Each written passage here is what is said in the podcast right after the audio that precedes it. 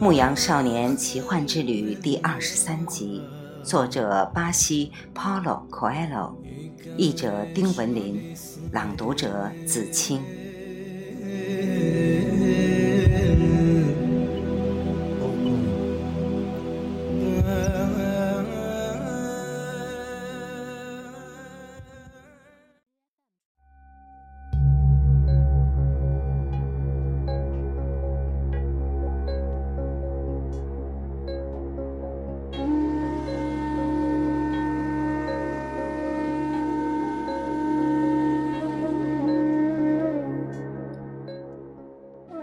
沙漠里有的地方黄沙遍野，有的地方乱石嶙峋。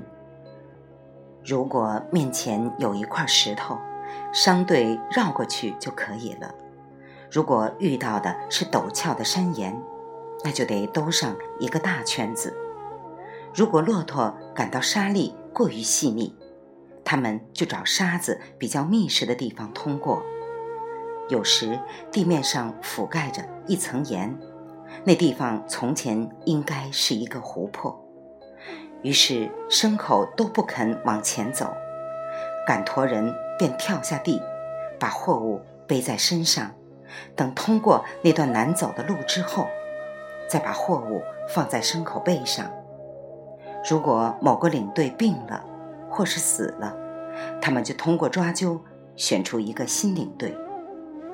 所有这一切，都是因为无论绕行多少弯路，商队永远只朝一个方向行进，克服所有障碍，循着那颗指示着绿洲方位的星斗前进。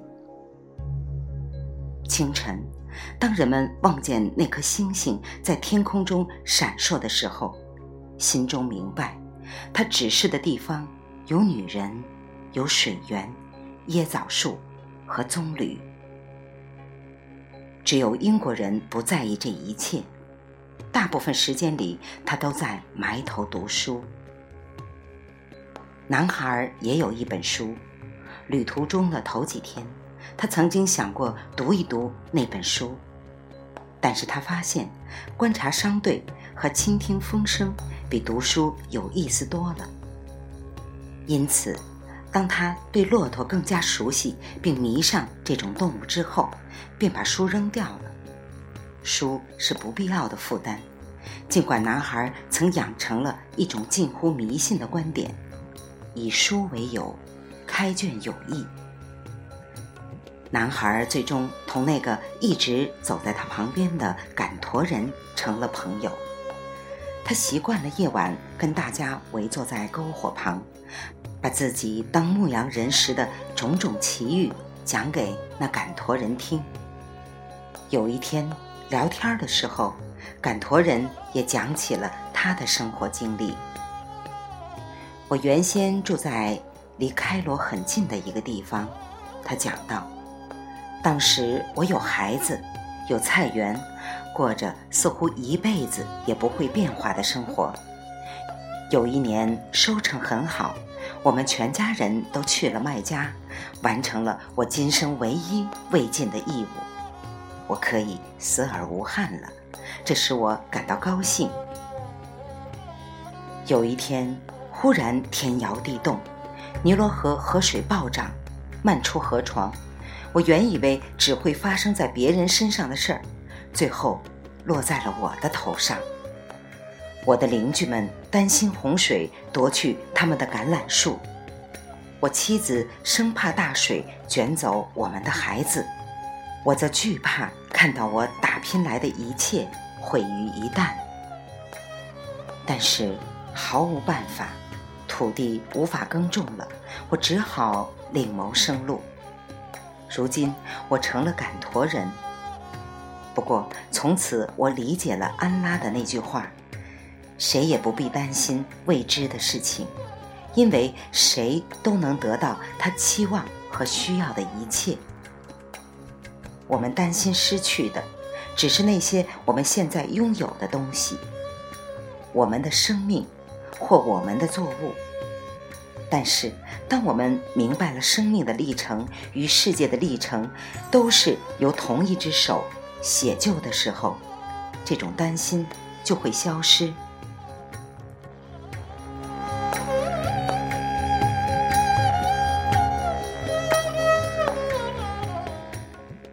有时候会在夜间与别的商队相遇，总有一支商队有另一支商队所需的物资，就仿佛一切真的是由同一只手写就。赶驼人相互交换关于风暴的信息，并围坐在篝火旁讲述沙漠的故事。还有的时候会遇见一些戴风帽的神秘人物。他们是为商队探路的贝都伊人，给商队提供有关劫匪和野蛮人部落的消息。这些人一袭黑衣，只露出一双眼睛，悄无声息地赶来，悄无声息地离去。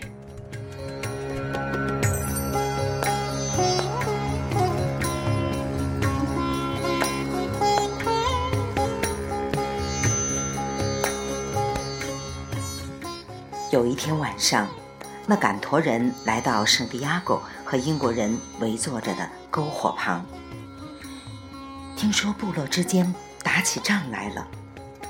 三个人都陷入了沉默，虽然谁都没说一句话，男孩却发现空气中弥漫着恐惧的气息。他再次察觉到了那种语言，即宇宙的语言。过了一会儿，英国人问：“是不是有危险？”一旦进入沙漠，就不能走回头路。赶驼人说：“既然不能回头，我们就只应该关心今后以什么样的方式行进最好。其余的事，包括危险不危险，就都交给安拉来管了。”他用那句神秘的话总结说。马克图布，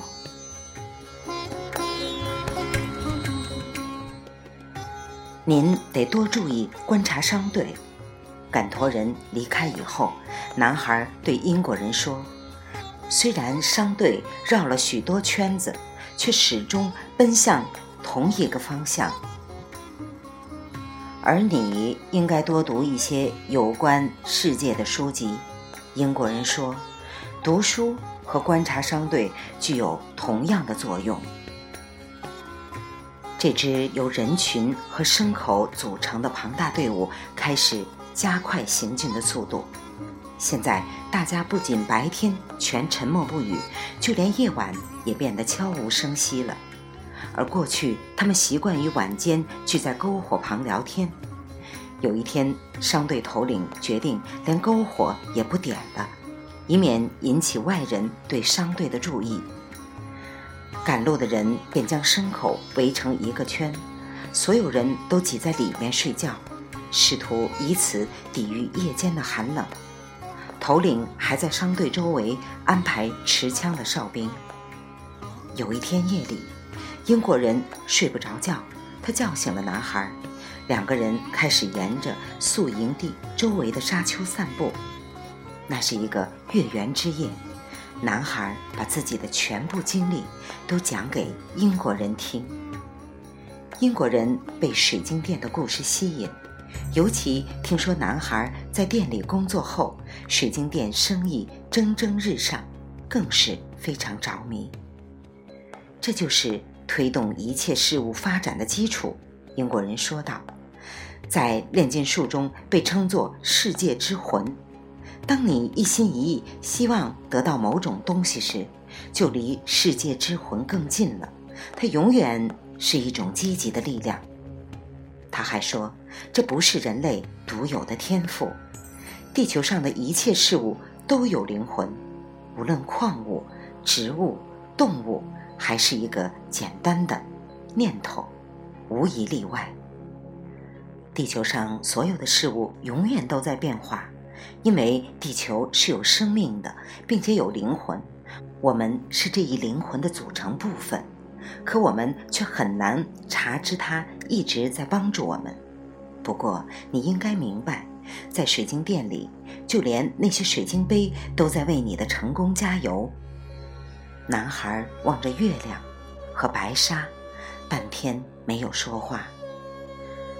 我看到商队穿越沙漠向前行进，男孩终于开口道：“商队和沙漠讲同一种语言，所以沙漠允许商队通过。沙漠将检验商队走出的每一步，以便看看商队是否与他完全协调一致。如果协调一致，商队必将到达绿洲。”如果我们当中某个人勇气十足地来到这里，却不懂这种语言，那么他第一天就会死去。他们一起仰望着月亮，这就是预兆的魔力。男孩又说：“我目睹了领队们怎样阅读沙漠中的预兆，目睹了商队的灵魂怎样同沙漠的灵魂对话。”过了一会儿。英国人开口了：“我得多注意观察商队。”他说：“我得多读读你的那些书。”男孩说。